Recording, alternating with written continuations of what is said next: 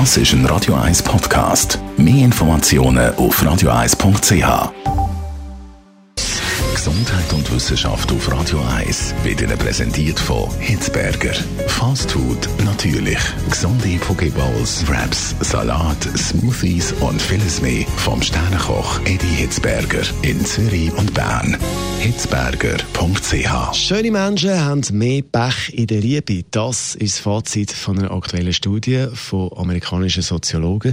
Schöne Menschen haben mehr Pech in der Liebe. Jetzt hat es zwar immer geheißen, schöne Menschen haben es einfacher.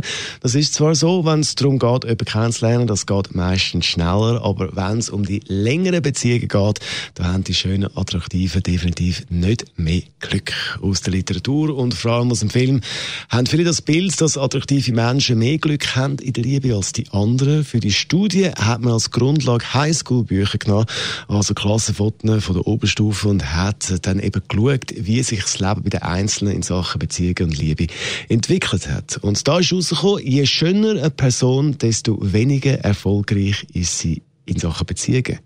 Die Erklärung, wer attraktiv ist, hat mehr Optionen, wenn es um eine Beziehung geht. Das sagt die Soziologin, die bei dieser Studie mitgemacht hat, beziehungsweise mitgeschafft hat. Und genau das mache eine Beziehung aber anfälliger für Bedrohungen von außen. Also Fazit, zu viel Alternativen ist nicht gut für eine langfristige Beziehung. Das auf jeden Fall das Resultat beziehungsweise Fazit von dieser amerikanischen Studie. Und vom Glück in der Liebe, beziehungsweise Pech in der Liebe, jetzt zu der Liebe vom Rock'n'Roll. Das ist ein Radio 1 Podcast. Mehr Informationen auf radio1.ch.